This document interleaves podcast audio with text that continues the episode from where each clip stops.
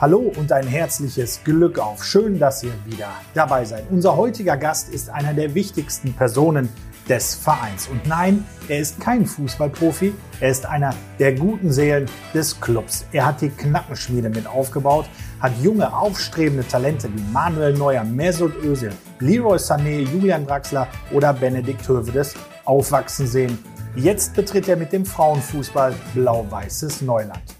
Er hat Titel gefeiert, aber auch Niederlagen erlebt. Von einigen wird er hochachtungsvoll hier im Club der königsblaue Außenminister oder der größte Schalker Diplomat genannt. Von anderen einfach nur Bodo.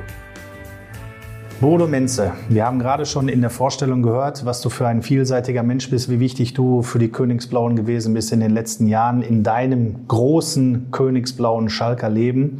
Bei uns gibt es eine Rubrik, da muss man sich vorstellen mit einem Lied, mit einem Lied, mit dem du sehr viel verbindest, was dich vielleicht sogar geprägt hat. Was könnte das für ein Song gewesen sein? Mit welchem Lied möchtest du uns heute überraschen oder vielleicht doch nicht überraschen? Ja, wenn das so ist, dass das jetzt eine Vorgabe ist, dann äh, spiele ich da natürlich mit. Ja, musst du. Ist die einzige Vorgabe, die wir dir geben. das ist die Eintrittskarte in den Podcast. Okay dann äh, entscheide ich mich hier für ein Lied von Coldplay und äh, Chris Martin und äh, versuche mich mal mit Fix You. Das ist interessant, da bin ich schon gleich mal drauf gespannt. When you try your best but you don't succeed When you get what you want, but not what you need. When you feel so tired, but you can't sleep. Stuck in reverse. Lights will guide you home and ignite your bones, and I will try to fix you. Perfekt. Also so ein bisschen, wenn man dich, dich kennt, wir kennen uns jetzt ja schon viele, viele Jahre, dann glaube ich zu wissen, was es gewesen ist. Also es geht ja auch um Erfolg, um Niederlagen, dass man, wenn man was gewinnt, wenn man was verliert, dass man gewisse Momente einfach schätzt und nutzt. Beschreib das mal mit deinen Worten. Ja, wenn du alles versuchst, so nach dem Motto, don't fail to prepare, otherwise you prepare to fail. Wenn man alles versucht und das Beste gibt, kann man natürlich auch mal Pech haben, äh, das nicht zu erreichen, was man sich vorgenommen hat. Äh, aber wenn irgendwo ein Hoffnungsschimmer ist, Halt dich an ihm fest, zieh dich an ihm hoch, versuch es erneut, steh wieder auf. Ist das so ein Lied, was, was deinen Charakter auch beschreibt? Ich will jetzt äh, das gar nicht bewerten oder beurteilen, das kann ich gar nicht. Äh, aber dieses Lied äh, gefällt mir ausnehmend gut und äh, ist sowohl vom, vom musikalischen und vom Gesang als aber auch vom Inhalt her für mich schon eine tolle Richtung. Aber es ist doch auch wahrscheinlich eine, eine Prognose, eine These, die man mit Sicherheit auch auf die Knappenschmiede, auf junge Fußballer, auf Profis im Allgemeinen beziehen kann. Ja, sicher. Und ich bin ja, äh, ich bin ja so wie ich bin, äh, auch äh, ein ganzheitlicher Mensch. Und deswegen ist für mich der Fußball und das Feld, in dem ich mich bewege, äh, ja nicht gänzlich unterschiedlich von dem, was ich jetzt in Solidern ne, äh, höre und auch selber singe. Ich singe gerne, ja, weil Fußballer singen gerne und äh, ich finde, ich finde das immer auch sehr befreiend.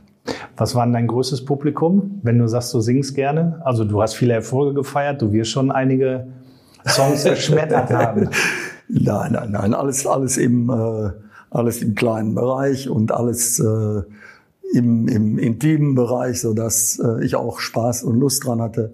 Und äh, das ist auch heute immer noch so. Also Kabine.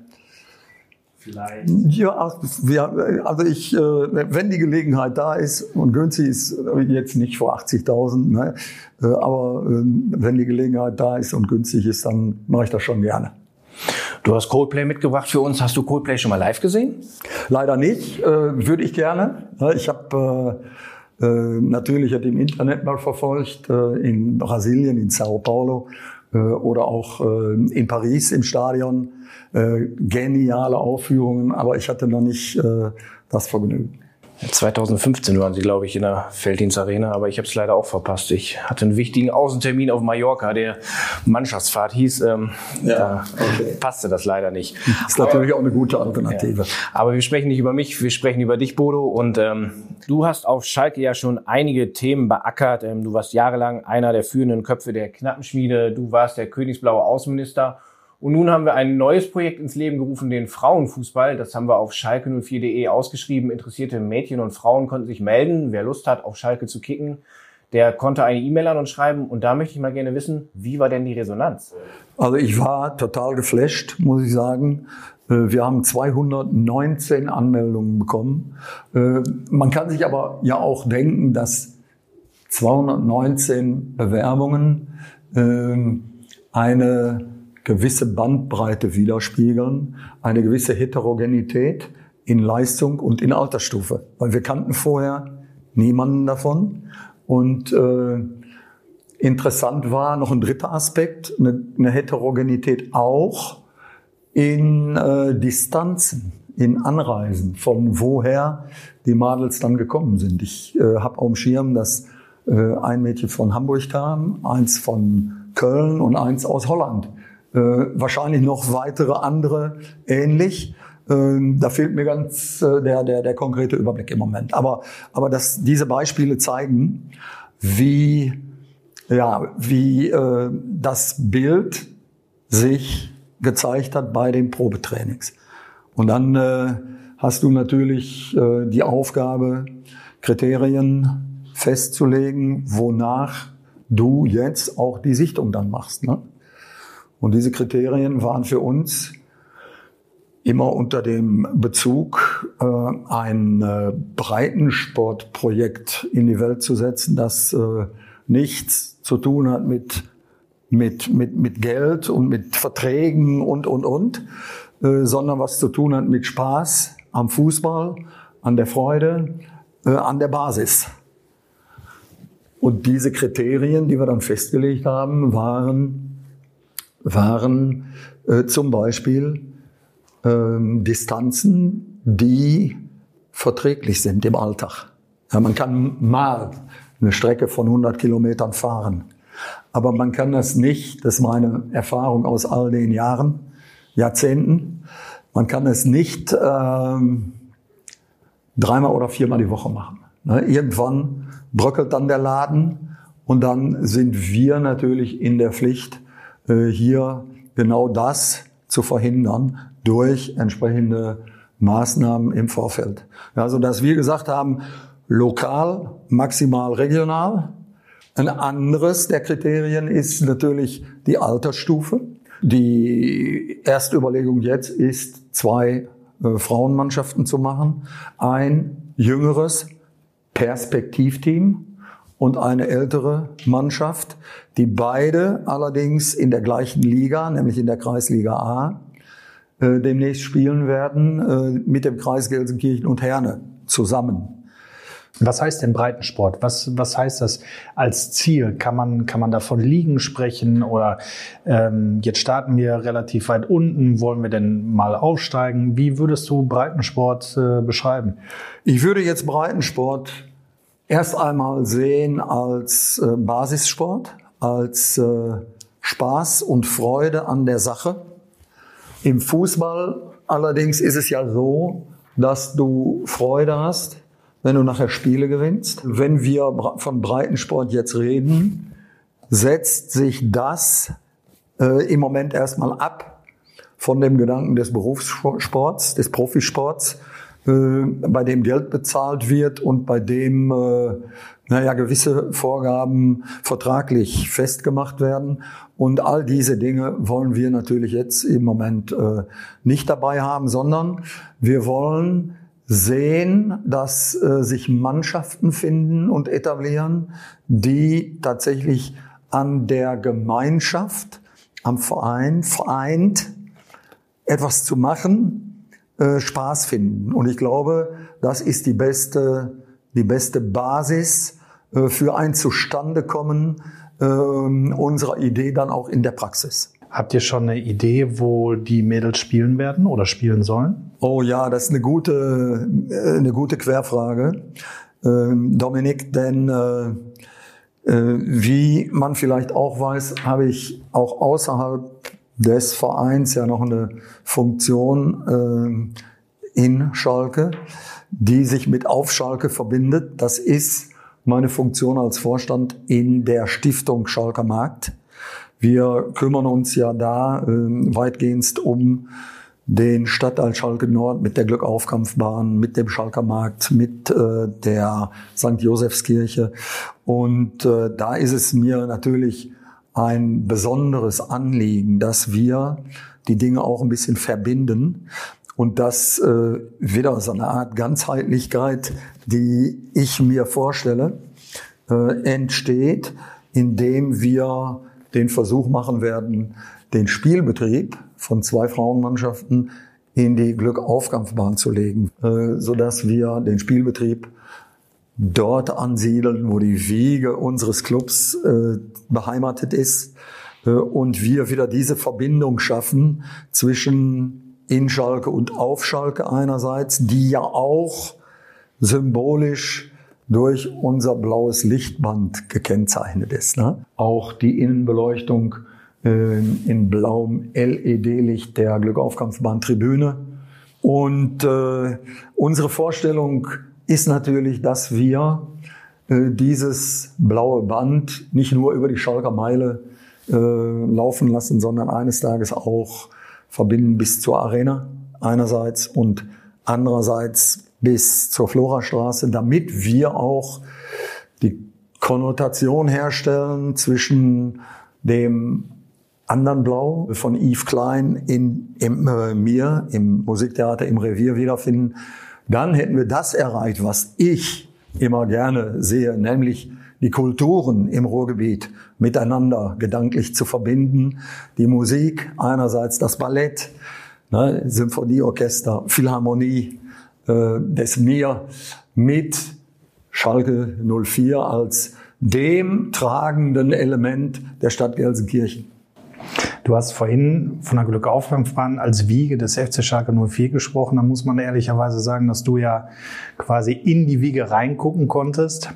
Ja, beim Moment meiner Geburt, ich habe die Augen aufgeschlagen. Ich erinnere mich noch genau daran, an diesen Moment. Ich bin nicht im Krankenhaus geboren worden, sondern bin zur Welt gekommen in Schalke Nord direkt im Elternhaus mit Blick auf die Glückaufkampfbahn. Und meine ersten Erinnerungen von äh, dort sind, äh, ist die Spielergeneration der 58er Meistermannschaft um äh, Manny Kreuz und Willi Koslowski, die ja beide noch auch äh, äh, leben heute. Und äh, da erinnere ich mich noch sehr genau, dass ich äh, die ersten Spiele bewusst verfolgt habe.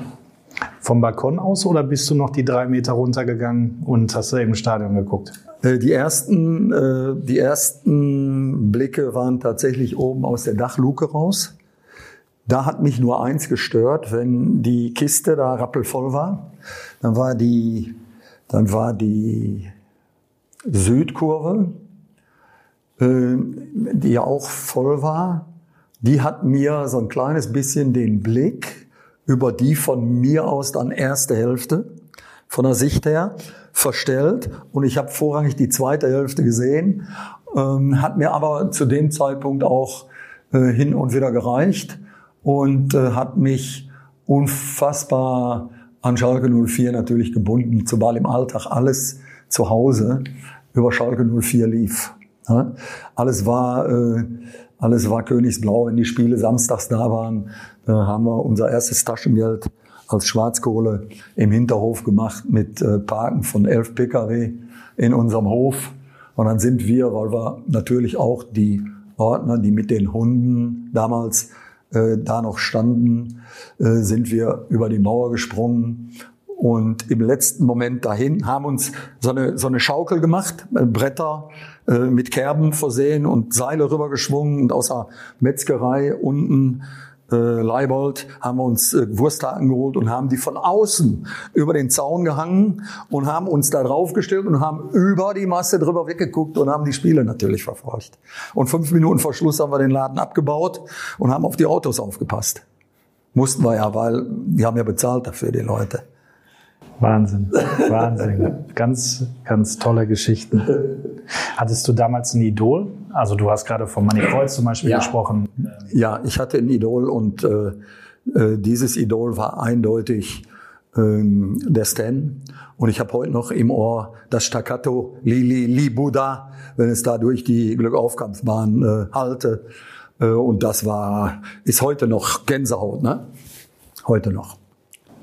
Jetzt hast du auch ein bisschen gekickt. Gab es denn für dich damals auch irgendwann mal den Traum, für die erste von Ja, den klar. aufzulaufen? Ja klar, ich war in der äh, gesamten Jugend, ich bin am 23. September 64 äh, im Hinterhof, äh, das war damals, äh, ich glaube sogar Karl-Heinz Bugajewski, der kurzzeitig dann auch Leiter der, der Abteilung damals war. Jule Eckmann war die Institution, 30 Jahre lang als Jugendleiter. Äh, und äh, da sind wir mit praktisch dem gesamten Hinterhof in den Club äh, geholt worden und in den Club gegangen. Und da ist sofort eine zweite Knabenmannschaft aufgemacht äh, gemacht worden wegen Masse.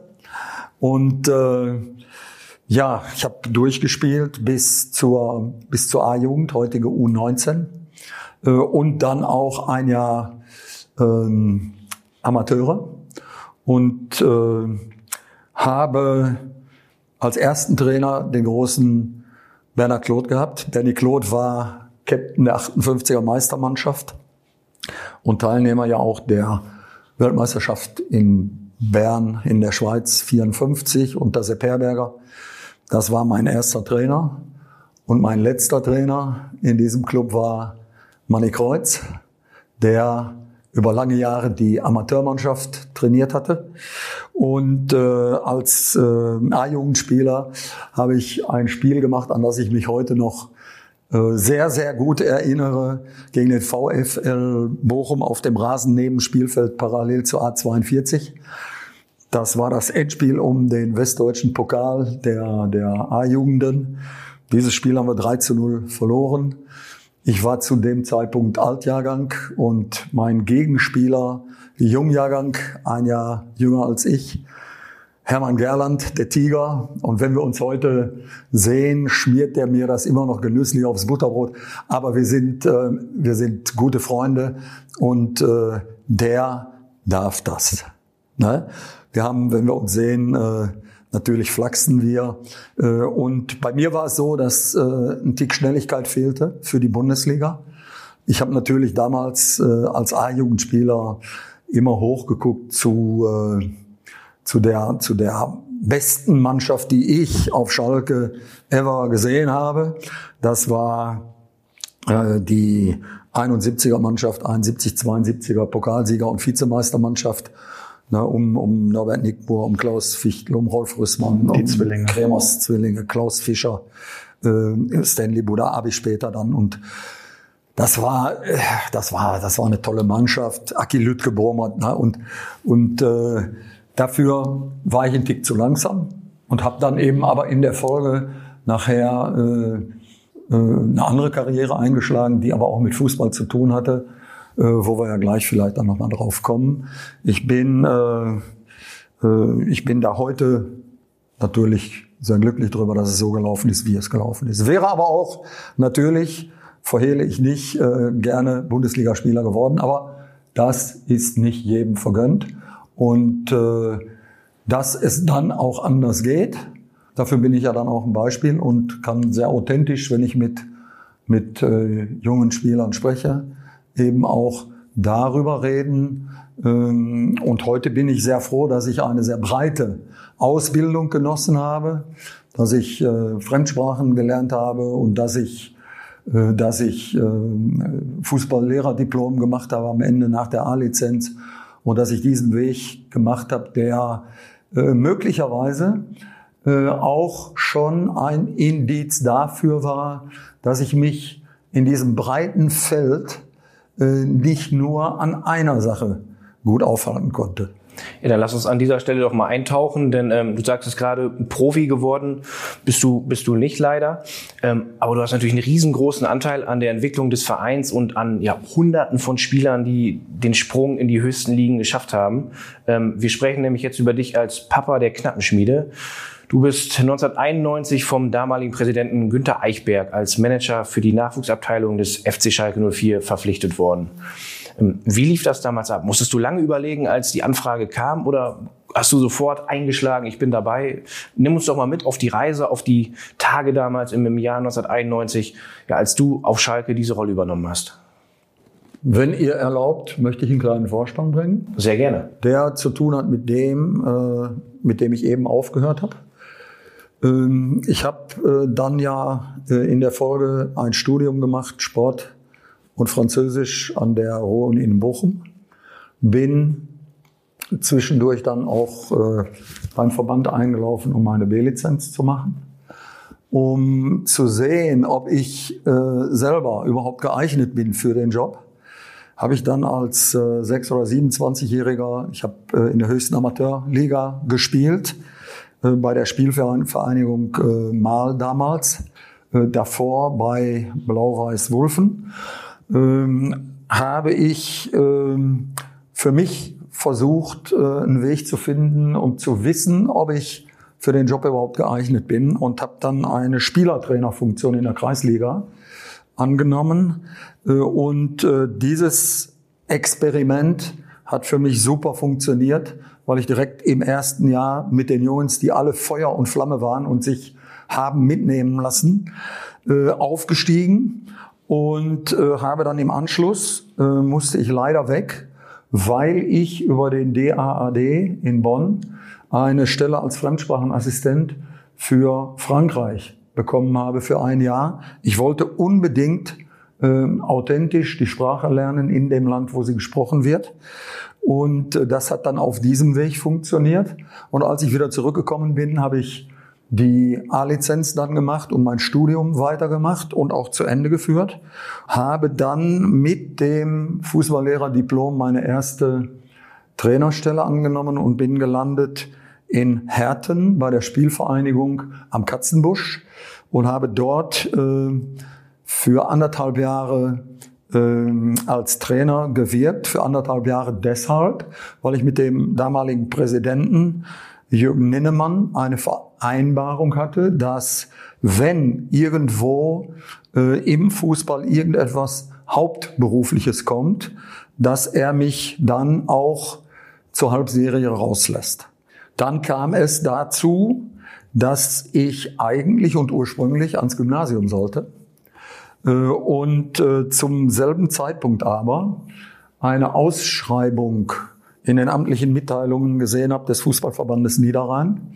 Und ich habe mich mal äh, einfach so auf diese Stelle beworben und habe mir gedacht, äh, Duisburg-Wedau, die Sportschule ist eine super Sportschule, war damals die Sportschule schlechthin, weil alle DFB-Maßnahmen, Sichtungsmaßnahmen und so weiter dort liefen. Äh, das ist ja nicht so weit weg von uns, habe ich mir gedacht. Da fährst du jetzt einfach mal hin, klopfst an die Tür und guckst mal, wer denn da überhaupt äh, wirkt und äh, stellst dich vor und sagst, du hast Lust, dich mal zu bewerben und hier ist die Bewerbung, Bewerbungsmappe äh, und äh, schaut es, schaut es euch bitte an und vielleicht bin ich ja ein Kandidat. Und äh, dieses persönliche sich bewerben war, glaube ich, im Nachhinein bei 60 Mitkandidaten und sechs, die später dann noch in der engeren Wahl waren und zum persönlichen Vorstellungsgespräch äh, geladen waren, äh, ganz gut. und die Abstimmung dann ergab, dass ich äh, vorgezogen wurde und so die Stelle bekommen habe und habe sechs Jahre lang dann als Verbandstrainer gewirkt. Ja, bis dann ein Anruf von Schalke kam und dieser Anruf äh, kam von Helmut Kremers, der damals Manager war. Und äh, ich weiß, äh, dass Holger Osig kurzfristig in dieser Position war das war derjenige, der mit der Mannschaft 1990, äh, Nationalmannschaft, Franz Beckenbauer, Olaf Thon als Spieler, in Italien Weltmeister wurde. Und dann ist er kurzfristig hier in diese Position gekommen, hat aber von Franz Beckenbauer einen Anruf bekommen, äh, er möge ihm doch bitte folgen, denn er hat äh, ein äh, Angebot bekommen von Olympique Marseille, und soll da, soll da Cheftrainer werden und er möchte ihn gerne mitnehmen als äh, sein Co. Und ja, so ist es dazu gekommen, dass der Holger Osig gesagt hat, äh, Heribert Bruchhagen, der hier damals äh, Marketingleiter war, und Helmut Kremers, kümmert euch doch mal um den Bodo Menze. Der ist Verbandstrainer im äh, Fußballverband Niederrhein in Duisburg. Aber der wohnt hier vorne an der Glückaufkampfbahn. Da ist sein Elternhaus und da wohnt der. Und jetzt komme ich zurück auf deine Frage. Schalke war am Abgrund. Schalke war in der zweiten Liga. Eichberg hat den Laden in dieser Phase wieder belebt. Äh, von 7000 Zuschauern im, Parkstadion wieder hochgeschraubt auf eine Kapazität von 40.000, glaube ich, die dann kamen. Und äh, trotzdem war Schalke nicht Erstligist. Sie waren auf einem guten Weg. Und äh, ich hatte 50, 50 Prozent der Leute, die mir gute Ratschläge verpasst haben, haben gesagt, geh hin. Die anderen 50 Prozent haben gesagt, wie kannst du nur und mach keinen Scheiß. Ähm, ich hatte aber eine gewisse Vergangenheit und vor allem auch äh, einen Wohnort, der mich mein Leben lang in Königsblau begleitet hat. Und äh, meine Frau äh, hat damals gesagt, mach das. Und ich selber in mir reifte natürlich der Entschluss auf. Es hat mich gereizt, weil nach sechs Jahren Verbands Trainertätigkeit, da machst du dreimal einen Zwei-Jahres-Rhythmus, wir in der Jugend, so ist Jungjahrgang, Altjahrgang mit. Tausend Spieler gehen durch, durch deine Hände und dann sagst du, es könnte jetzt auch etwas reizen, mal was Neues zu machen. Und dieses Neue äh, ist dann mit Schalke gefunden worden. Und äh, allerdings war es nicht so einfach und hat nicht so direkt äh, funktioniert eine Kiste und die Nachwuchsabteilung hier, die lag komplett am Boden. Ne? Die lag komplett am Boden. Ähm, das hat auch zu tun gehabt damit, dass die damaligen Vorgänger nur ehrenamtlich arbeiten konnten und noch nicht hauptamtlich angestellt waren. Ich war dann der erste hauptamtliche Angestellte in dem Bereich. Äh, ich habe zwei Aktenordner übergeben bekommen, die beide nicht gefüllt waren. Ähm, es gab noch ein bisschen Stress mit dem Verband, äh, denn ich stand mit der Niederrhein-Auswahl, äh, die ich, Senioren, die ich dann zum ersten Mal in dieser Saison bekam, Mitte Juli, stand ich im Endspiel um den Länderpokal, also deutsche Meisterschaften der Landesverbände. Und äh, ich war natürlich auch ehrgeizig und wollte unbedingt dieses Endspiel gewinnen und äh, habe von meinem Vorhaben, nach Schalke zu wechseln, äh, im Verband äh, nichts, erstmal nichts erzählt, weil ich äh, den Laden da nicht nervös machen wollte und weil ich die sportliche Kontinuität in der Mannschaft äh, beibehalten wollte. Das Endspiel war am 22. Dezember 1990 als Heimspiel äh, im Stadion von Union Solingen. Es war ein grauer Dezembertag und wir mussten um 14 Uhr unter Flutlicht spielen. Mein Gegenspieler auf der anderen Seite war der geschätzte Kollege Reinhold Fanz, der die Hessen-Auswahl betreute. Es endete 1 zu 1. Es kam natürlich zur Verlängerung. Es endete in der Verlängerung 1 zu 1. Und dann äh, gingen wir ins Elfmeterschießen und meine Spieler ähm, gingen raus. Martin Tillner, ich weiß noch ganz genau, ging äußerst knipsend an mir vorbei und sagt, Trainer nervös. Ich sage, nee, nee, du gehst ja dahin und dann machst du das schon. Und äh, wir haben das Elfmeterschießen dann spektakulär und äh, spannend mit 5 zu 4 für uns entscheiden können.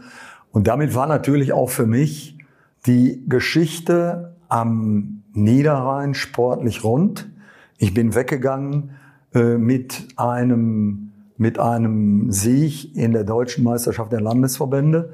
Das einzige Unangenehme war, dass ich an dem Abend selber, ihr könnt euch ja vorstellen, du bist als Trainer, als junger Trainer in so einem Spiel, äh, bist du natürlich auch total unter Strom.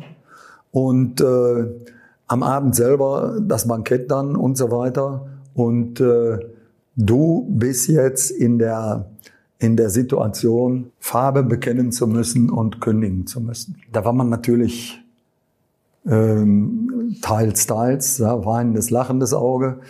Der Präsident, äh, der war nicht glücklich darüber und hat mir dann im ersten Zug die Freigabe verweigert. Man hat mich dann erst freigegeben zum ersten Vierten. Und äh, da habe ich dann erstmal realisiert, in was für eine Situation ich hier gekommen bin.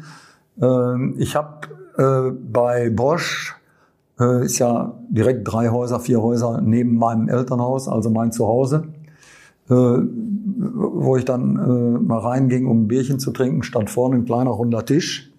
Und auf diesem Tisch stand ein Wimpel. Auf diesem Wimpel stand Tag, T-A-G. Und ich wusste nicht, was das heißt, heißen sollte. Und habe die drei, vier äh, Jungs, die da drumherum waren, äh, gefragt, äh, aber was, ist, was heißt denn hier dieses TAG? Da haben die gesagt, das ist die Trainerabschussgesellschaft von Schalke 04 und wir bestimmen, wer im Nachwuchsbereich welche Mannschaft trainiert.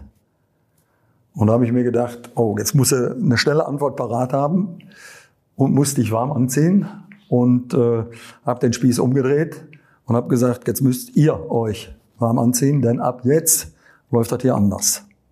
Naja, und dann äh, habe ich äh, peu à peu Mitstreiter gefunden.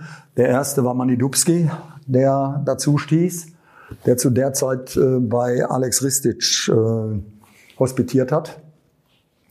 Und das war ein Glücksgriff, weil Manny dann später 17 Jahre lang die B-Jugend trainiert hat und äh, gerade in dieser Altersstufe äh, der absolut geeignete, geeignete Trainer war.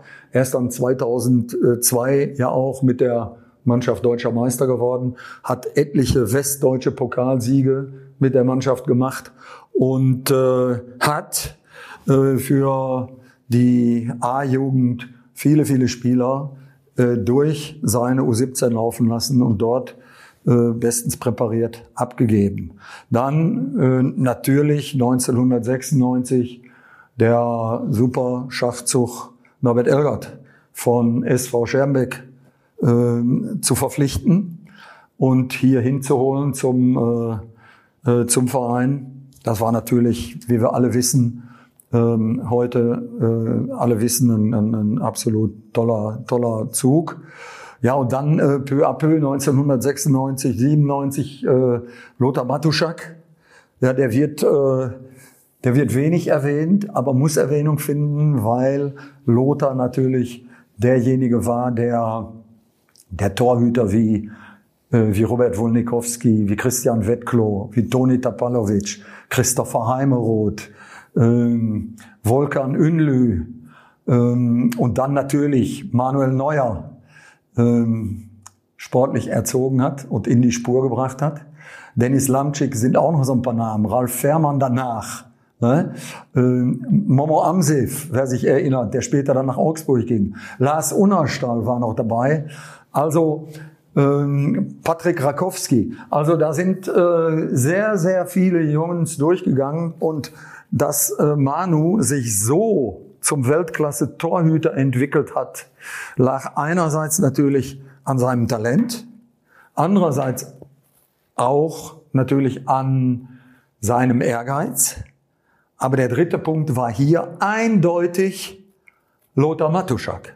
Ich erinnere mich an viele Gespräche mit Lothar. Ich erinnere mich an viele Momente, die ich gesehen habe draußen, äh, wie äh, wir wundern uns heute immer noch, äh, wie es dazu kommt, dass Manu diese präzisen 40, 50, 60 Meter Abwürfe in den Fuß beziehungsweise in den Lauf gut getimt seiner Mitspieler hat.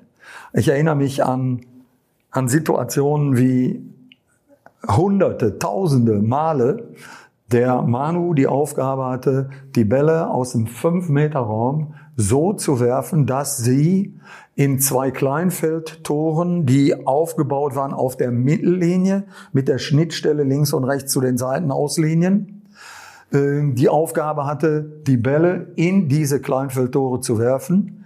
Aber Achtung, ohne dass der Ball vorher aufgetickt ist. Das war, das war äh, das, was der Feldspieler, was der Spezialist, der Freistoßspezialist mit 500 und 1000 Freistößen nach dem Training übt, war Manu neuer als Torwart. Na, und äh, ich weiß, dass Lothar Matuschak auch heute noch äh, speziell zu Manu einen sehr, sehr guten Draht hat. Und das finde ich natürlich ausgesprochen toll. So wie der Draht zu dem einen oder anderen Spieler, äh, der rausgekommen ist hier, Joel Matip und wie sie alle heißen, Julian Draxler, äh, auch Leroy Sané, äh, auch von mir heute immer noch äh, als, als sehr, sehr gut zu bezeichnen ist. Da kommen wir gleich drauf, aber wir wollen jetzt erstmal, du hast es gerade schon angesprochen, es wurden ja gewisse Erfolge gefeiert. Du hast gerade die, die deutsche Meisterschaft der U17 genannt. Ähm, du hast als ja, Papa der knappen Spiele ja wirklich hier zahlreiche Titel begleiten dürfen. National oder auch regional, überregional, Meisterschaften, Pokalsiege, weitere Trophäen.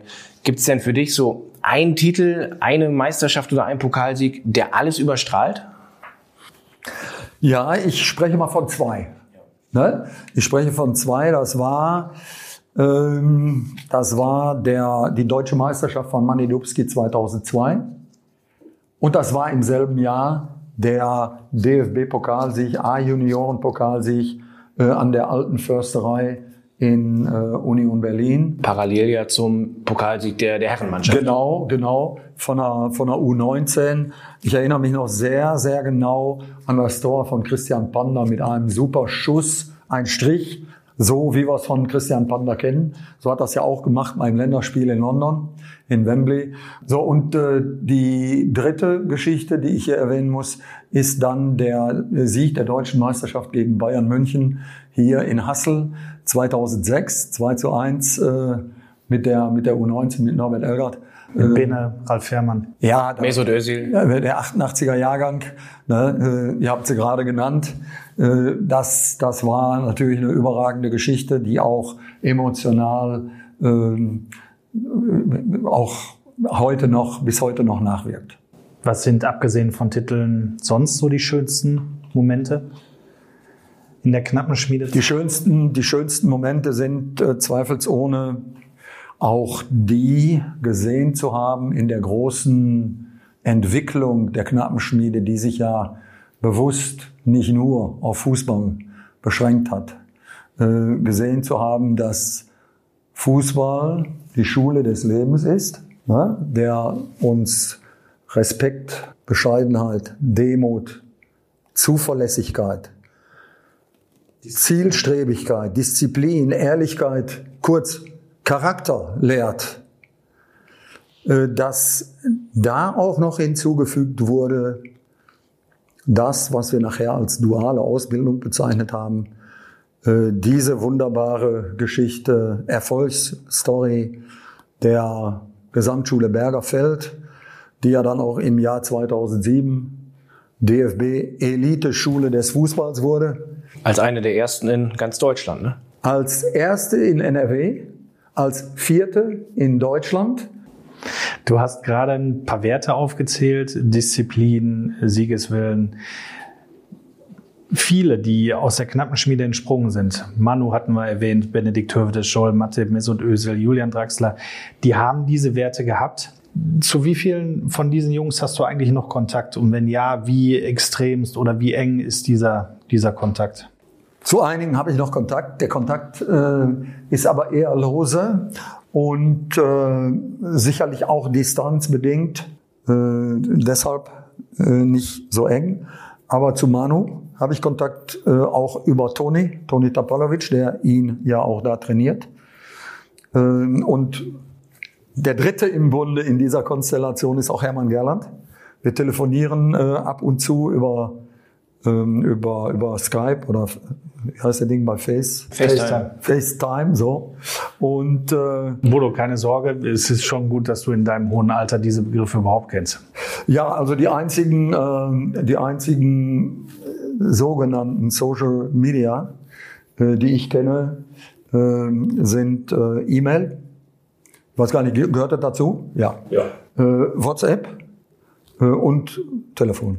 Ja, aber Bodo, wir kennen uns jetzt auch schon lang und wir haben einige Fahrten zusammen gemacht und ich weiß, dass du immer sehr interessiert auch in unserer Arbeit warst und vor drei, vier Jahren hatten wir so, so ein Fußballspiel, so ein Online-Spiel, äh, Fußballquest hieß das, glaube ich, Soccer Quest und äh, du hattest es hier runtergeladen und wolltest sofort von uns wissen, was du da machen musst. Also stell dein Licht jetzt mal nicht unter den Scheffel, also du bist sehr interessiert an diesen Dingen. Nein, nein, ich bin, ich bin, ich bin auch Vollprofi in der, in der Geschichte. Aber, Aber ich kenne mich nicht aus. Aber ich bin neugierig, ich frage. Und äh, ich habe äh, meine, äh, unsere beiden Kinder, Caroline und Dominik, äh, äh, mal gefragt am Anfang dieser Sache, äh, ob wir als, als Eltern auch da rein sollen in Facebook.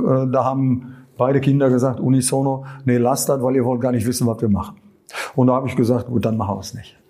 das ist aber ein lustiges, ein lustiges, ein lustiges Stichwort. Äh, Ich will aber eben noch zu, äh, Ja. zurück auf die Ach so, Frage. ich Vorher dachte, ist du noch warst nicht, fertig. Ist noch nicht beantwortet. Ne? Okay. Also Manu Neuer, Joel Matip, Ja. den ich für einen ganz äh, tollen, integren, charaktervollen Menschen ähm, halte, äh, intelligent, der möglicherweise auch, genau wie Benne Hövedes, zu dem ich auch noch Kontakt habe, vielleicht mal hier in der Zukunft für unseren Verein auch eine Rolle spielen kann ähm, in der Karriere nach der Karriere. Also ich halte beide für Schalke-affin und ich weiß von Joel auch, dass er nach seiner Zeit in England oder nach seiner aktiven Fußballzeit auch unbedingt zurück will hierhin. Ich weiß, dass seine Schwester in Buhr äh.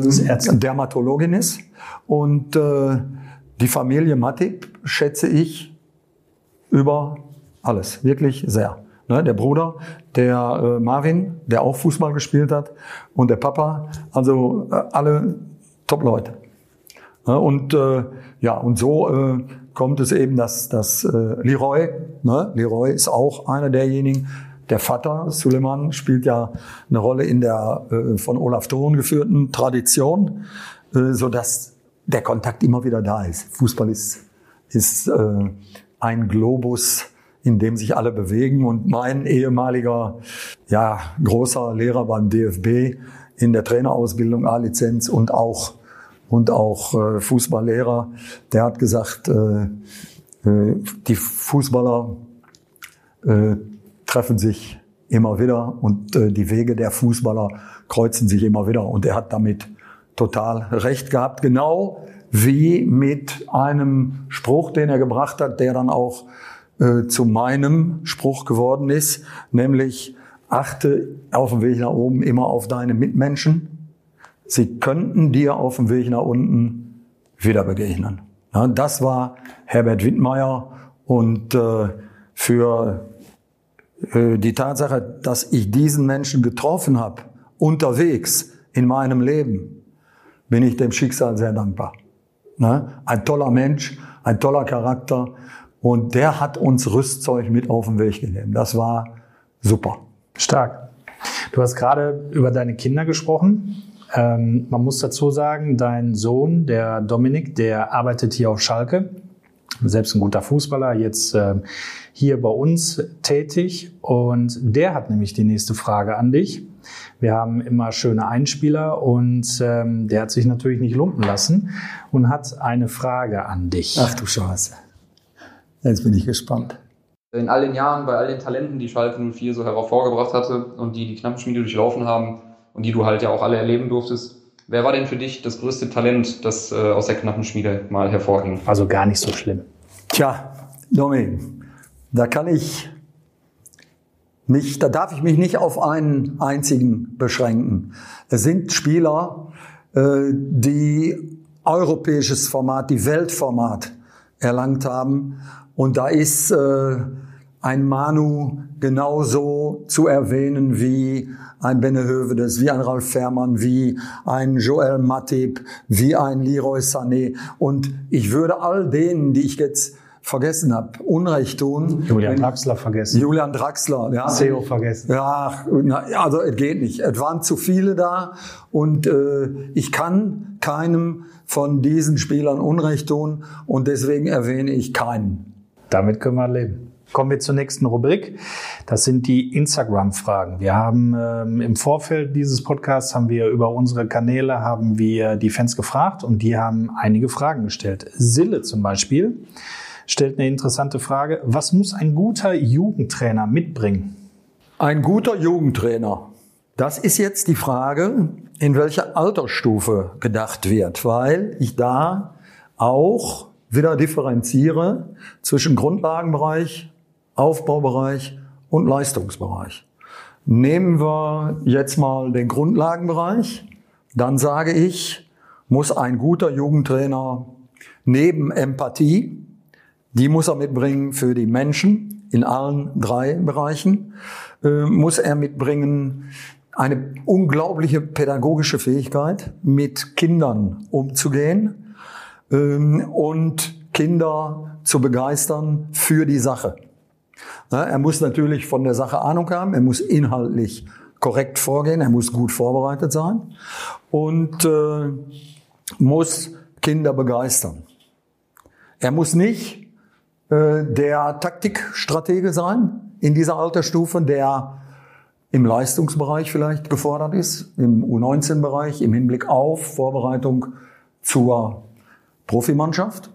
Aber er muss, ähm, er muss hier eine Begeisterung entfachen und muss zusehen, dass äh, die Kinder bei der Stange bleiben. Äh, wenn ich den Aufbaubereich nehme, äh, da haben wir da haben wir fast äh, die schwierigste Mannschaft in Richtung U15 und dann U16 in der Schnittstelle zum Leistungsbereich. Äh, da muss der Trainer Begeisterungsfähigkeit erwecken, rauskitzeln. Er muss äh, die, äh, die Spieler und Spielerinnen ansprechen können. Er muss Empathie mitbringen, hoch drei. Er muss ein bisschen natürlich auch äh, Ahnung vom Fußball haben, klar, es geht hier um Fußball. Äh, aber er muss dafür Sorge tragen, dass in der Phase der Pubertät die Kinder nicht äh, die Brocken in die Ecke schmeißen und abhauen. Dafür ist der Trainer zuständig. Und wenn der Trainer es schafft, alle 16, 18 Spieler seines Kaders zu packen, und äh, zu motivieren, dann äh, haben wir den richtigen Trainer erwischt. Ne? Im Leistungsbereich dann natürlich neben der Komponente äh, der, der Begeisterungsfähigkeit, der Motivation muss er äh, die Techniken, äh, die Taktik, äh, auch Strategie, auch System und solche Dinge beherrschen und anbringen können. In dem Zusammenhang ist längst nicht jeder Ex-Fußballer, äh, der ein großer Star war, auch gleichzeitig ein guter Trainer. Es gibt die, aber nicht jeder ist es. Und man muss wirklich die Augen aufhalten ne, für äh, die Akademie, für Nachwuchsleistungszentrum, Knappenschmiede hier, äh, bin ich schon der Meinung, wir müssen für den Leistungsbereich eben schauen, dass wir, dass wir Ex-Profis erwischen, die auch arbeiten wollen und die das können und die diese Fähigkeit äh, mitbringen. Ne? Und an alle drei gerichtet, an alle drei Trainer, äh, Kandidaten aus den einzelnen Bereichen gerichtet, äh, sage ich, bereitet euch auf jedes Training gut vor und macht es nicht von einer roten Ampelphase bis zur nächsten. Ne? Wer nicht weiß, wo er hin will, der muss sich auch nicht wundern, wenn er ganz woanders ankommt. Wenn ihr nämlich dann im Training seid und seid nicht vorbereitet, sind es eure Spieler, die als allererste merken, dass ihr es nicht seid. Da wisst ihr es auch gar nicht. Aber die Spieler merken es sofort. Hast du dich aber gut vorbereitet? Merken es deine Spieler, sie sind motiviert, sie fallen dir nicht in den Rücken, sie machen nicht hinter deinem Rücken irgendwelche Dönekes, sondern sie sind aufmerksam, der Grad an Aufmerksamkeit ist hoch und du guckst auf die Uhr, nimmst deine Pfeife in den Mund, pfeifst ab und sagst Schluss für heute und die Spieler gucken dich an und sagen, nee Trainer, wir wollen aber noch mehr. Dann hast du ein gutes Training gemacht. Dann hast du die nämlich vorbereitet. Die nächste Frage kommt von Daniel und die beschäftigt sich auch mit dem Jugendfußball, denn der fragt, was ist wichtiger, wenn man nach ganz oben möchte? Talent oder Ehrgeiz? Harte Arbeit kann das Talent nicht schlagen, wenn das Talent hart arbeitet. Das ist ein Spruch, der hängt, glaube ich, oder hing bei dir im Büro, ne? Genau. Ich glaube, damit ist alles gesagt, dass beide Komponenten wichtig sind. Das eine geht nicht ohne das andere. Ne? Genau. Ben möchte wissen, ob du eine Tochter, das hatten wir gerade erfahren, oder Enkeltochter hast, die auch Fußball spielt. Ich habe eine Tochter und die hat nicht Fußball gespielt. Möglicherweise, weil der Papa zu der Zeit, als sie es vielleicht hätte tun sollen, noch nicht in seinem Kopf so sortiert war, dass er selber Spaß dran hatte und geglaubt hat, dass das was ist. Meine Tochter spielt kein Fußball. Sie hat es in der Schule ansatzweise damals mal gemacht, ist aber nie in den Verein gegangen. Mit äh, einer Enkeltochter kann ich leider nicht dienen. Ein Enkelsohn, der ist zwei. Von dem weiß ich im Moment auch noch nicht. Aber für mich ist immer ganz wichtig, äh, dass die Kinder im Leben etwas erreichen, was ihren Fähigkeiten entspricht und wo sie Spaß dran haben. Deswegen ähm, würde ich nie irgendwen, der nicht das Talent dazu hat, dahin prügeln, Fußball zu spielen oder sonst was zu machen, äh, was vielleicht äh, ein anderer ihm aufzwingen will. Ne? Das hat keinen Zweck. Die letzte, die 04. Fanfrage, die kommt von Shirin. Die hat uns geschrieben, ich komme auch aus Gelsenkirchen. Bodo, hast du einen Lieblingsort in unserer Stadt? Wo ich mich gerne aufhalte und ab und zu auch mal einen Imbiss zu mir nehme, ist der Bremsklotz. Der Bremsklotz ist ein äh, wunderbarer, sauberer Imbiss, der vielen Leuten nicht bekannt ist, der äh, in, ich glaube, es ist noch Beckhausen, in der Kampstraße Nummer 25 ist. Äh, das ist ein toller Ort, da kann man sich nicht hinsetzen, aber da kann man wunderbare Minuten verweilen mit der Michaela, die da die Wirtin ist und die eine wunderbare Küche anbietet. Und das ist ein Ort, an dem ich mich gerne sehe. Äh, und natürlich äh, jetzt Scherz beiseite, sag ich mal, äh, auf Schalke. Ne? Auf Schalke ist für mich immer Heimat und ist für mich immer zu Hause. Schalke kann ich mir jetzt erklären, aber ich muss noch auf den Bremsklotz jetzt zurückkommen. Gibt es da denn das Bodo Menze Spezialmenü? Was, was nimmst du da immer? Nein, das Bodo Menze Spezialmenü gibt's da nicht. Äh, möglicherweise posthum, aber ich bin ja noch auf dieser Welt und äh, deshalb äh, gibt's das da noch nicht. Äh, ich bin gerne da. Da ist jeder, jeder Tag in der Woche ist mit einem anderen festen Menü der deutschen Küche versehen. Äh, ganz toll. Ich liebe die deutsche Küche. Ich habe sie als Kind zu Hause genossen und äh, bin heute noch äh, verliebt in Möhreneintopf mit Frikadelle und Co. Also wunderbar. Ja, der, die Notiz für Dominik und mich hier ist gemacht, dass wir da mal recherchieren vor Ort. Ne? Allerdings. Bodo, eigentlich kann ich mir die nächste Frage sparen. Wenn man äh, dich so erlebt, wie euphorisch und wie agil du hier noch sitzt, ähm, man hört es ab und zu noch so ein bisschen am Mikrofon, dass äh, du wild gestikulierst und am liebsten würdest du aufstehen und hier quer durch den Raum rennen und du suchst das Flipchart, um gewisse Situationen darzustellen. Ähm, meine Frage ist eigentlich, 67 bist du jetzt alt geworden? Du könntest dich echt zur Ruhe setzen. Du hast alles erreicht in deinem Leben. Du hast ganz, ganz tolle Situationen. Aber was, was treibt dich an? Kann man sagen, dass du nicht aufhören kannst oder nicht aufhören willst? Also sich zur Ruhe setzen in dem von dir verstandenen Sinne hieße für mich, sofort den Deckel der Kiste über mir zu schließen. Nein, ich bin noch fit und ich habe Spaß am Leben und ich spa habe Spaß an der Sache, die ich mache. Und äh, da gibt's dann für mich nur eine einzige Vokabel, äh, die äh, zutrifft. Warum? Warum sollte ich mich zur Ruhe setzen? Erklär mir bitte, warum ich mich zur Ruhe setzen sollte. Ja, wenn du weiter Spaß dran hast, dann kannst du definitiv weitermachen.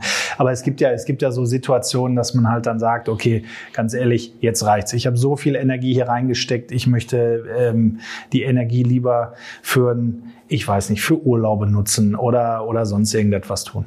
Ja, Dominik, ist richtig, äh, dass ich natürlich auch jetzt mehr Zeit zur Verfügung habe, als es schon mal der Fall war. Ne? Okay, dann bin ich auf jeden Fall beruhigt. Ne? Ich, bin, ich bin gerne im Garten, ich pflege auch gerne die Rosen, ich koche gerne, ich habe viele Hobbys, ich mache auch ein bisschen Kunst. Ich, äh, wie du gehört hast, ich singe gerne. Also ich genieße das Leben, aber dazu gehört natürlich auch äh, sehr gerne nach wie vor, nach wie vor im Fußball und in der Entwicklung von Fußball dabei zu sein und das mitzuverfolgen und äh, möglicherweise, wenn ich angesprochen werde, auch den einen oder anderen Ratschlag zu geben. Kommt deine Familie auch damit klar? Meine Familie kommt damit klar, weil in dem ganzen, in dem gesamten, äh, in der gesamten Gemengelage, im gesamten Portfolio ist natürlich auch meine Familie immer Mittelpunkt. Und sie kennt es wahrscheinlich auch gar nicht anders, außer dass du ein königsblaues Herz hast und auf Schalke unterwegs bist wo wir hier auch den Faden wieder aufnehmen, deine Tätigkeiten auf Schalke, Leiter der Knappenschmiede, bist du seit ungefähr sechs Jahren nicht mehr. Da hast du den Staffelstab an Oliver Runert mittlerweile äh, bei Union Berlin. Ähm, an ihn hast du den Staffelstab abgegeben und hast eine neue Aufgabe genommen, die extrem wichtig ist für Schalke, und zwar Head of International Relations. Jetzt erklär unseren Hörerinnen und Hörerinnen doch mal genau, was man sich darunter vorstellen muss. Ja, auch das, äh, auch da muss ich wieder ne, ein bisschen ausholen. Ich bin äh, 1981 zum ersten Mal in Berührung gekommen mit der FFF. Das ist die Fédération de Football, äh, Fédération Française de Football. Und äh, zwar hat damals der DFB in Frankreich. Der DFB in Frankreich. Ne? Und zwar hat damals äh, hier in Nordrhein-Westfalen die Europameisterschaft U19 stattgefunden mit dem Jahrgang, der Deutschland dann äh, zur Europameisterschaft geführt hat, wenn ich mich richtig äh, erinnere. Äh, Ralf Falkenmeier, ähm, also dieser Jahrgang, so äh, irgendwo war das. Äh, und äh, Dietrich Weise war Trainer. Ne? Und ich bin dahin gekommen, weil ich der französischen Sprache mächtig war und äh, ganz gute Verbindungen nach Frankreich hatte. Und da hat, äh, gab es dann eine Anfrage, ob ich nicht äh, die äh, Nationalmannschaft Frankreichs hier in NRW betreuen möchte. Ja, und das habe ich äh, gemacht. Und damals war der große Georges Boulogne der Trainer äh, der französischen U19 und sein Assistent war Michel Hidalgo. Also es geht sehr weit zurück. Und äh, da waren so Spieler wie wie der Zakarian von äh, Nantes äh, an Bord äh, oder Daniel Bravo von OGC Nice. Also äh, es war eine schöne Sache. Äh, drei Wochen war ich mit den Jungs zusammen und habe da sehr viele Verbindungen geknüpft. Dann ging es weiter. Jetzt mache ich einen großen Sprung ins Jahr 2003. Da haben wir hier in der Arena ein Länderspiel gehabt gegen Frankreich. Und da hieß die Anfrage wieder, kannst du nicht die französische Nationalmannschaft betreuen? Das habe ich gemacht im Bochumer Renaissance Hotel. Und es war die große Mannschaft mit Makelele, Zinedine Zidane, äh, Thierry Henry. Also eine, eine Riesenmannschaft und nicht äh, zufällig und nicht von ungefähr haben wir mit dem DFB das Spiel 3 zu 0 verloren. Hier in der Arena. Und äh, mit dieser Mannschaft war ich dann auch eine Woche zusammen. Und ich erinnere mich an eine, an eine schöne Anekdote. Die Journalisten saßen nach dem Spiel auf dem Podium, äh, auf ihren Stühlen im, äh, in der Arena, im PK-Raum. Und ich wurde äh, gefragt, ob ich nicht die äh, PK übersetzen könne. Und dann habe ich natürlich gesagt, klar, mache ich, äh, wusste aber nicht, was auf mich zukommt. Der Jacques Sontini, Damals Nationaltrainer Frankreich. War so ein kleiner Philosoph. Und der hat geredet ohne, ohne Ende. Und da habe ich gedacht, Herrgott, wie kommst du hier raus aus der Nummer? Und habe mir stichwortartig alles aufgeschrieben, habe es dann ansatzweise übersetzt. Äh, die Journalisten kannten mich natürlich auch zum großen Teil schon hier von Schalke und äh, waren sehr nachsichtig mit mir und äh, haben, ich glaube auch, dass ich das Wichtigste und dann Groda äh, rübergebracht habe. Aber dann kam eine super Erfahrung für mich im Zusammenhang mit Übersetzen und das war, äh, das war äh, der Mannschaftskapitän, der mit dabei war. Das war nämlich Zizou, Zinedine Zidane. Der hat meine Nöte erkannt und hat kurze Sätze gebildet und hat Augenblick, Augenkontakt zu mir gesucht und hat nach dem kurzen Satz gestoppt und hat mir signalisiert, komm, hau raus. Und äh, das war um ein Vielfaches angenehmer als die philosophischen Abhandlungen von Herrn Santini. Ne? Äh, 2004 hat der Club dann sein 100-jähriges Jubiläum gefeiert und hat von der UEFA ein Champions League Finale bekommen. Und dieses Champions League Finale, die Arena war gerade mal drei Jahre jung, äh, hieß FC Porto, übrigens Trainer damals Mourinho, äh, gegen AS Monaco, äh, der Trainer damals, der heutige Nationaltrainer Didier. Frankreichs, Didier Deschamps, ne, der ja äh, ein ganz großer Fußballer auch war. Ich glaube auch in Turin gespielt hat. Juventus Turin auf der 6. Ja, und äh, mit Olympique Marseille Champions League-Sieger. Ja, Champions Erst, League-Sieger. Erste Champions League-Saison nach dem Pokal der Landesmeister. Dabei noch mit Boxic. Ja, also großer, großer Spieler.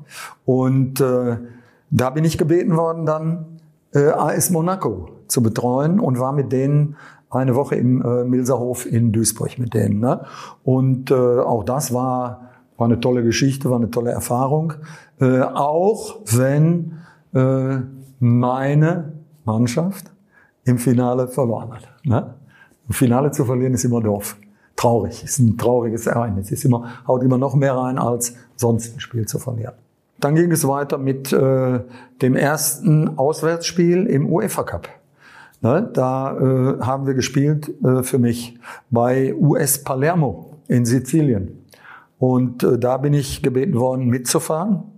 Und äh, dann hat sich so ganz langsam und peu à peu das eingeschlichen, dass ich äh, diesen Job mehr und mehr verstanden habe äh, und dann äh, offiziell zum äh, UEFA Main Contact wurde, also zu dem Mann, äh, der zur UEFA von Clubseite aus äh, den ersten Draht hat, äh, Gesprächspartner war und der zu den Mannschaften, die dann bei den Auslosungen, zu denen ich später dann da zugegen war, gegen uns gelost wurden und gegen die wir spielen mussten, der erste Ansprechpartner für diese Gegnermannschaften war. Ne? Und bei so einer Auslosung in Nyon oder auch in Monaco ähm, äh, ist es dann immer so, dass nicht die Auslosung als solche äh, für mich das Ereignis ist. Das können wir auch am Fernsehen hier verfolgen, wie ihr alle wisst. Nein, der wichtigste Punkt ist für mich, dass ich direkt und unmittelbar nach der Auslosung vor Ort Kontakt zu meinem Gegenüber vom Club kriege. Ne? Und für mich ist extremst wichtig, eine Viertelstunde mit dem gesprochen zu haben, bevor ich dann ganz beruhigt und in aller Ruhe im Besitz aller Kontaktdetails mit dem über E-Mail und über Telefon weiter Kontakt aufnehmen kann. Ohne das viertelstündige Gespräch im Vorfeld ist es für mich unvorstellbar, weil ich nicht weiß, wie ist der, kannst du dem trauen, welche Körpersprache hat der, alle diese Punkte, die extrem wichtig sind in der Kommunikation. Ne? Und deshalb äh, ist auch äh, diese Geschichte für mich so spannend gewesen und ich glaube auch so erfolgreich, weil ich schon von mir den Eindruck habe, dass ich in der Kommunikation mit Menschen äh, dann auch fremdsprachlich gut klarkomme. Ne? Und ja, so hat sich das weiterentwickelt, bis es dann hieß, fahr mal nach, ich glaube Genf auch im ersten Moment damals zum ECF. Das war das European Club Forum. Eine kleine Gruppe von äh, Clubs war, Kalmund damals, Leverkusen und so weiter, die Europäische Vereinigung der Großclubs auf die Beine gestellt haben. Ein Jahr später wurde die Bezeichnung dann European Club Association, also ECA. Und äh, ja, da war ich sozusagen als Gründungsmitglied für Schalke 04 dabei und habe dann zwölf Jahre lang äh, Schalke 04 repräsentiert, mich in die Working Group Youth einzubauen, also Nachwuchsleistungsförderung, äh, wo wir uns gekümmert haben äh, um Akademien, um die Arbeit von Akademien, Nachwuchsleistungszentren und interessanterweise dann einmal in diesen zwölf Jahren ein dreijähriges Projekt äh, gemacht haben, wo wir zwölf Akademien in Europa abgearbeitet haben, uns angeguckt haben, nicht um zu vergleichen, welche ist besser, welche ist schlechter, nein, sondern um zu sehen, wie sind die Unterschiede in den Philosophien? Was macht eine Akademie La Masia in Barcelona aus und wie setzt die sich ab gegen das Nachwuchsleistungszentrum von Tallinn in Estland als Beispiel. Dann bist du in deiner Zeit sowohl für die ECA, aber auch für Schalke viel rumgekommen, hast viele Länder bereist, viele Menschen kennengelernt und dabei sicherlich auch viele Dinge erlebt. Und äh, die nächste Frage oder der nächste Einspieler, der kommt nicht von uns, sondern dein Sohn Dominik, der hat uns auch noch eine Anekdote verraten, ähm, wo er sich selber kaputt lachen musste, als er uns die erzählt hat. Äh, hören wir doch einfach mal rein. Du ähm, warst ja viele Jahre für Schalke 04 international tätig und hast dementsprechend natürlich auch viele Reisen für Schalke gemacht und da kamen natürlich auch viele Anekdoten zusammen, viele lustige Geschichten, ähm, ja, die du natürlich gerne auch zu Hause erzählt hast und ja, wo man schon das öftere Mal ins Schmunzeln kam. Ähm, ja, meine Lieblingsanekdote ist aber eine, die wir zusammen erlebt haben, als wir damals äh, zusammen in Russland waren, in St. Petersburg zu einem Turnier der U16. Ähm, da waren wir ja damals zum ja, Bankett eingeladen, äh, mittags, also wirklich in der Mittagszeit, ähm, hat der russische Veranstalter damals eingeladen und ähm, ja, hat dann zur Eröffnung des Banketts auch eine kleine Rede gehalten und dann wurde er mit einem Wodka auch angestoßen. Äh, ich muss an dieser Stelle sagen, wir haben dann nicht mitgetrunken, also ich war ja noch gar keine 18, ähm, aber ja, wir sind beide nüchtern geblieben. Ja, und dann hat der erste Russe eine Rede gehalten und den ersten Wodka getrunken und wir dachten, cool, jetzt können wir essen. Ja, dann hat aber der äh, nächste Russe gedacht, ja, eine Rede halte ich auch nochmal kurz und ja, also nach fünf Minuten wurde dann der nächste Wodka getrunken. Und als wir dann dachten, wir könnten endlich essen, hat dann auch der dritte Russe angefangen, eine Rede zu halten und ein Wodka zu trinken. Und ja, so ging das, glaube ich, noch durch zehn Leute oder sogar 15 Personen durch, ähm, ja, bis quasi jeder, der ein Wort Russisch konnte, ähm, ja, eine Rede gehalten hat und dementsprechend viele Wodka auch getrunken wurden. Ja, wie gesagt, in der Mittagszeit auf nüchternen Magen. Und ähm, ja, ich glaube, der Letzte, der dann die Rede halten wollte, der konnte halt nicht mehr reden. Und ähm, ja, da war es dann auch egal, ob es Russisch war oder eine andere Sprache. ähm, zu verstehen war der Mann nicht mehr. und ja, das war einfach, einfach ein, äh, ja, eine tolle, tolle Sache, dass wir dann ohne Essen da irgendwann aus diesem Laden auch wieder raus sind. Ähm, ja, weil einfach auch niemand mehr sprechen oder schweige denn essen konnte. Ähm, ja, erinnere ich mich immer wieder gerne dran zurück. Abgesehen davon, dass St. Petersburg natürlich auch eine tolle Stadt war und das ein tolles Wochenende war. Ähm, ja, meine erste Berührung mit der russischen Kultur vor Ort. und ähm, ja, auf jeden Fall eine witzige Anekdote, die mir immer im Gedächtnis geblieben ist. Ähm, und ich hoffe, dass auch du immer wieder gerne daran zurückdenkst. Ja, mein lieber Dominik, da äh, erinnere ich mich jetzt, wo du sagst, natürlich auch wieder dran. Da hast du Russland natürlich auch äh, in einem tollen Moment kennengelernt. St. Petersburg Riesenstadt natürlich. Und zu diesem Dingen fällt mir ein, Manny Dubski war mit dabei. Äh, wir lachen heute noch drüber, wenn wir uns davon erzählen. War der Letzte, der ist unter den Tisch gefallen und ich mache das jetzt hier mal vor. Und der kam dann, ja, ich sag mal sturzbetrunken, mit seinem Kopf da raus und ja, Also war schön und, äh, und wirklich eine lustige Begegnung, äh, die alles andere als feindselig war. Das war Deutsch russisch, ähm, völkerverbindend, sage ich mal. Was sind dir, was sind dir noch so für Ereignisse in Erinnerung geblieben? Ach, äh, viele, viele Momente, die mich mit wunderbaren Menschen äh, zusammengebracht haben. Äh, so äh, zum Beispiel mit dem Vorgänger von Raoul, äh, zu dem ich heute übrigens auch noch sehr, sehr regelmäßigen Kontakt habe, per WhatsApp und so weiter. Äh, der Vorgänger von ihm, Emilio Butragueño.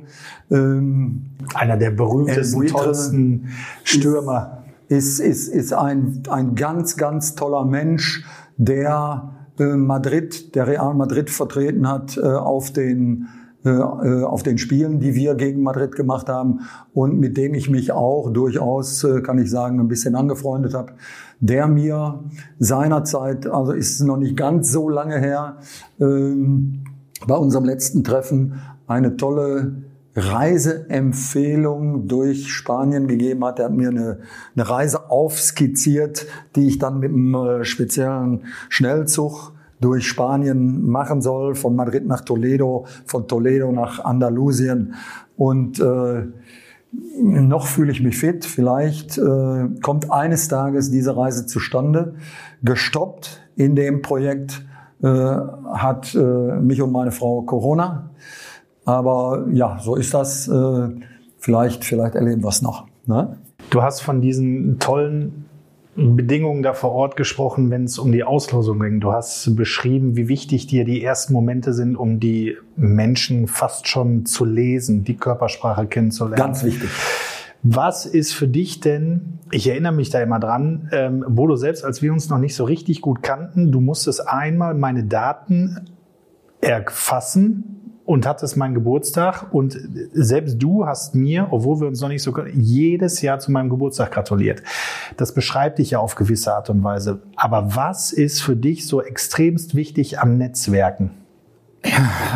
Also ich glaube, die wichtigste oder die wichtigsten beiden Vokabeln wären beschrieben mit Respekt gegenüber den Menschen und mit Zuverlässigkeit in der Kommunikation.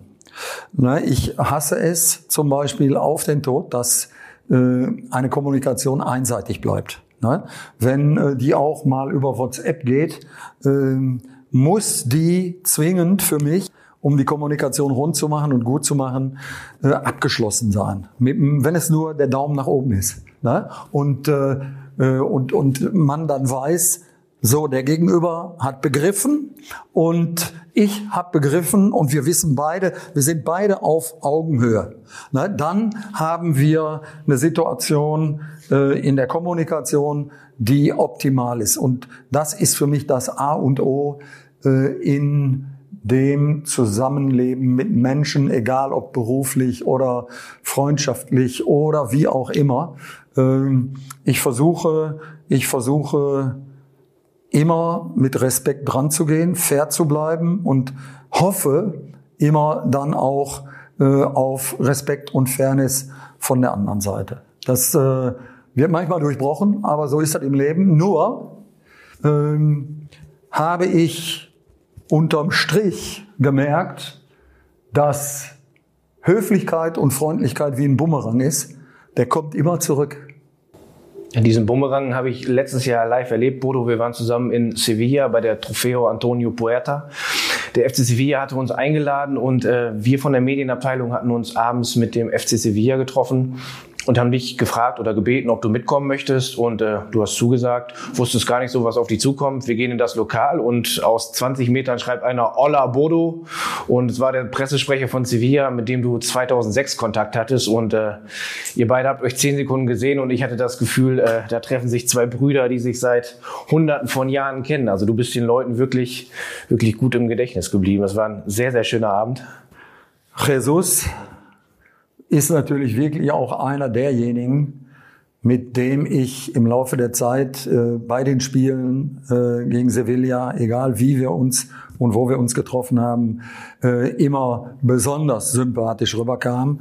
Und äh, deswegen äh, vergisst man solche Menschen äh, nie. Und wenn man sich dann wieder sieht und wenn es nur der Zufall ist, dann ist es eine Freude, die durch den ganzen Körper geht, die körperlich zu spüren ist. Deine Menschlichkeit und deine Sprachkenntnisse haben dich natürlich auch ein bisschen dazu gebracht, hier auf Schalke als Lehrer tätig zu werden. Bei den Schalker Profis. Zuletzt hattest du zum Beispiel auch ähm, John Joe Kenny da. Du grinst schon. Und äh, John Joe, auch wenn er uns im Sommer verlassen hat, hatte sich nicht nehmen lassen, noch mal ein kleines Dankeschön auszurichten. Hallo Bodo, hier ist John Joe Kenny. Ich danke dir sehr dafür, dass du mir Deutsch beigebracht hast. Die Sprache ist nicht einfach, aber dank dir habe ich weil gelernt. Habe ich viel gelernt. Was geht in dir vor, wenn du so eine Ähm, Nachricht hörst? Ich bin elektrisiert. Ich kriege eine Gänsehaut und bin total geflasht.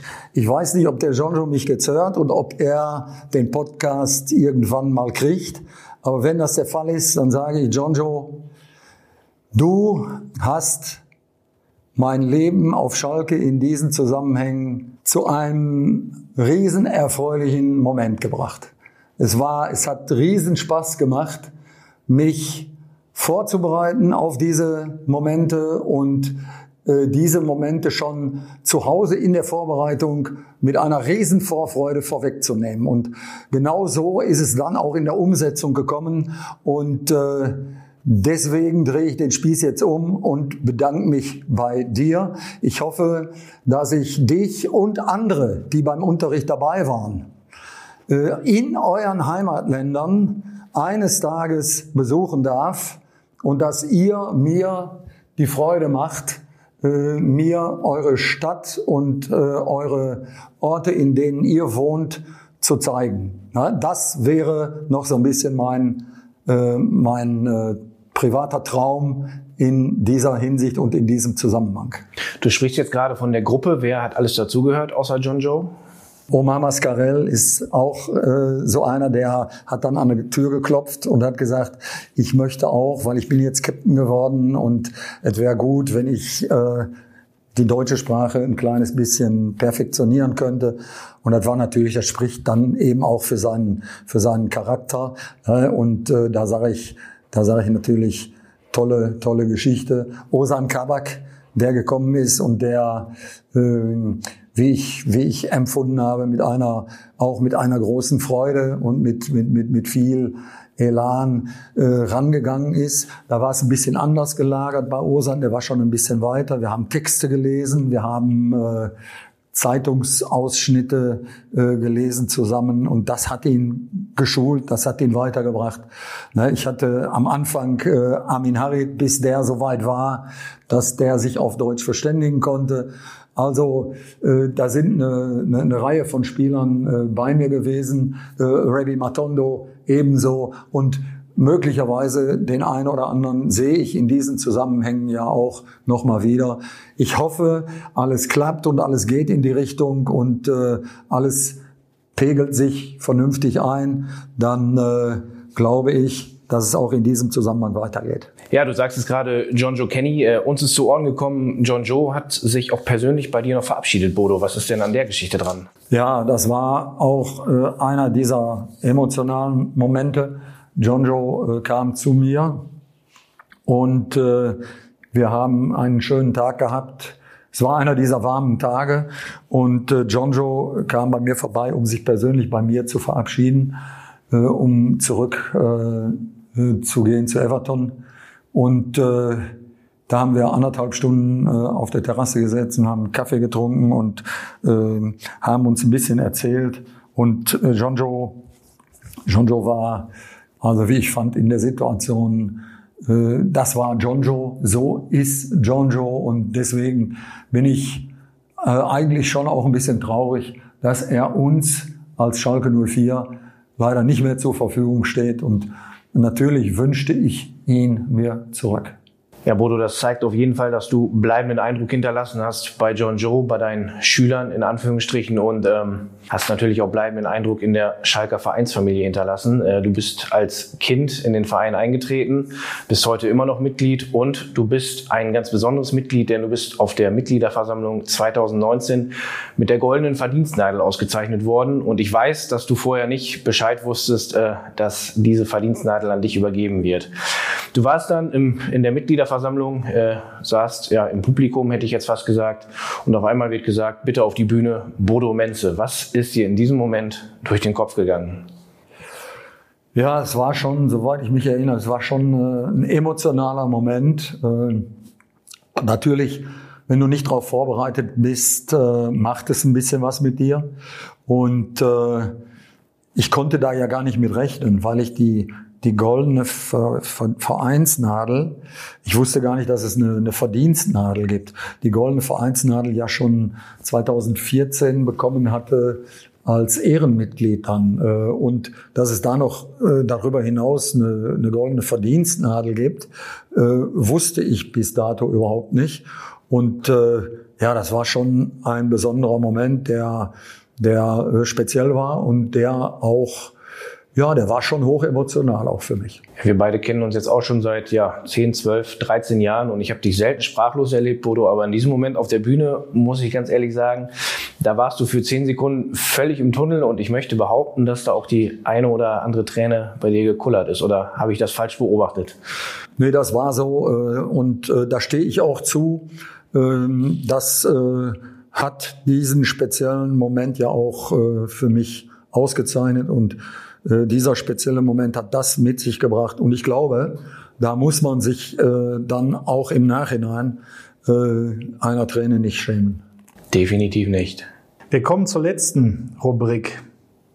Wie es der Name sagt, 04 Begriffe. Wobei wir dieses Mal ein bisschen geflunkert haben. Es sind nicht nur Begriffe, es sind sogar teilweise ein bisschen mehr. Der erste ist aber Ruhrgebiet. Heimat, die ich nicht missen möchte, in der ich groß geworden bin, in der ich ähm, dem Schicksal sei Dank mehrere Sprachregister in meiner Kindheit beim Aufwachsen erlernen durfte. Und äh, ja, der mich, glaube ich, in die, äh, in die Situation versetzt, äh, überall auf dieser Welt klarzukommen, äh, weil meine Prämisse ist, Wer im Ruhrgebiet klarkommt, kommt überall auf der Welt klar. Aber ich möchte gar nicht überall auf der Welt sein. Ich will im Ruhrgebiet sein. Knappenkids-Camps. Ja, Knappenkids-Camps war eine absolut überragende Geschichte für mich. Das waren 96 glückliche Kinder im Alter zwischen neun und zwölf. Das waren überragende äh, Abend, Elternabende. Das waren überragende Momente mit den Mitarbeiterinnen und Mitarbeitern. Stress und Freude pur in einer Kombination. Und es waren 17 Veranstaltungen in 14 Jahren. 17 in Duisburg-Wedau, zwei auf Sylt und eine in Dubai in englischer Sprache. Und es war, der Beginn wurde gesetzt in 1996 der Aufbau der heutigen knappen Fußballschule beziehungsweise FC Schalke 04 Fußballschule, wie sie jetzt heißt, äh, die von einem ehemaligen Mitarbeiter äh, ja dann übernommen wurde und heute eben von dem Marco Fladrich geleitet wird. Beschreib noch mal ganz kurz. Also 96 Kids konnten sich anmelden. In den Sommerferien konnten da Fußball spielen, eine Woche lang unter Anleitung von Schalke-Trainer. So, 96 Kids kamen zur Sportschule Duisburg-Wedau. Die Sportschule war meine Heimat als Verbandstrainer. Ich kannte jeden Halm und jeden Strauch, jeden Menschen, viele Freunde da, äh, eine gute Küche im Wohnturm, Top-Zimmer, also Voraussetzungen wie im Bilderbuch.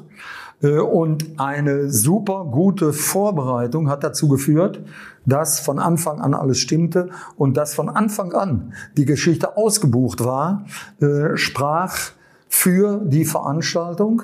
Und äh, diese Anfragen wurden immer mehr und mehr und mehr, dass aber nur 96 Kinder teilnehmen konnten, lag an der Struktur, nämlich 16 Mannschaften zu bilden, A6 Spieler, wovon vier auf dem Feld bei einem Kleinfeldturnier, was der Kern der Sache war, gespielt haben und zwei, die im fliegenden Wechsel immer wieder reinkamen und reinkommen konnten. Und das größte Problem, äh, was bestand in der Planung äh, dieser Sache, war, du hast 96 Kiddies im Alter von neun bis zwölf.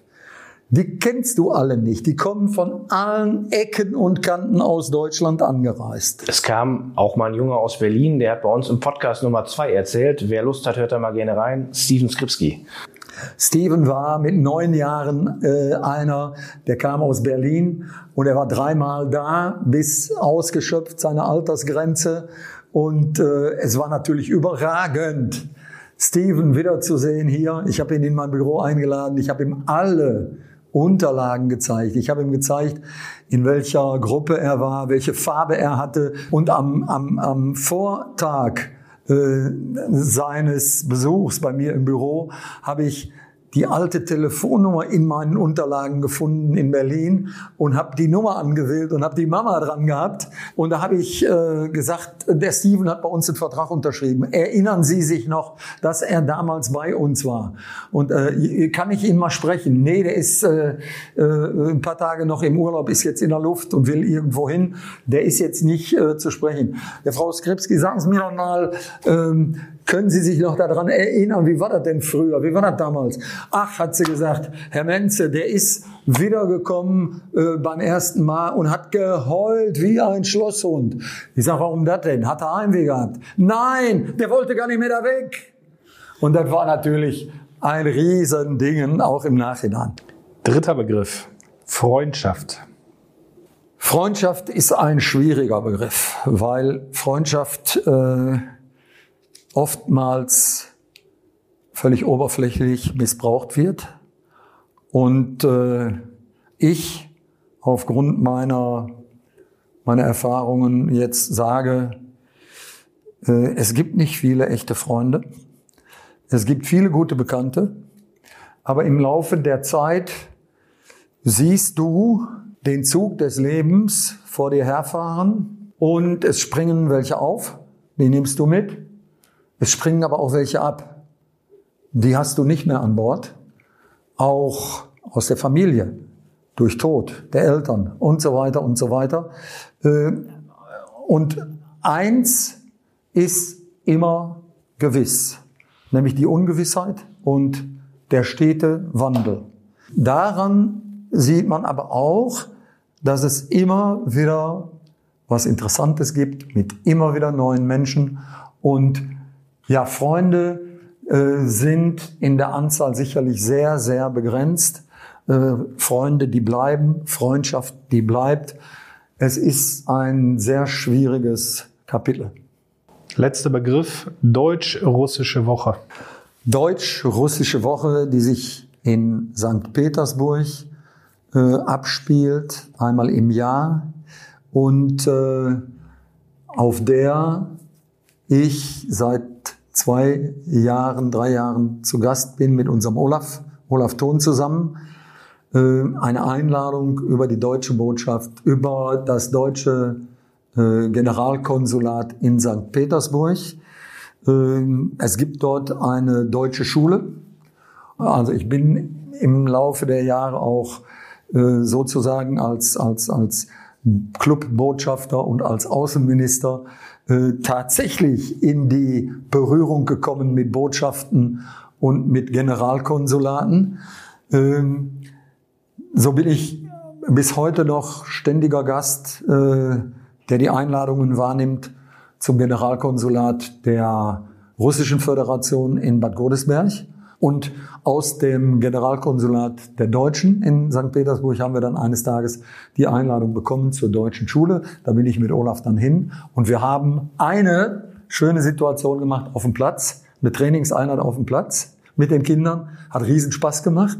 Und wir haben eine theoretische Stunde gemacht in der Klasse, im Klassenzimmer äh, und haben dort ein russisch-deutsches, deutsch-russisches fußballorientiertes Wörterbuch genommen und haben Begriffe äh, beigebracht, beziehungsweise auch wir haben da gelernt. Dieses Wörterbuch übrigens ist entstanden, äh, hat so roundabout knapp unter 1000 Worten, äh, als Alexei Gassilin, ein Gastspieler von FC Zenit St. Petersburg, seinerzeit hier bei uns in der Regionalliga gespielt hat aufgrund einer Satzungslücke, konnte er das in dem Jahr.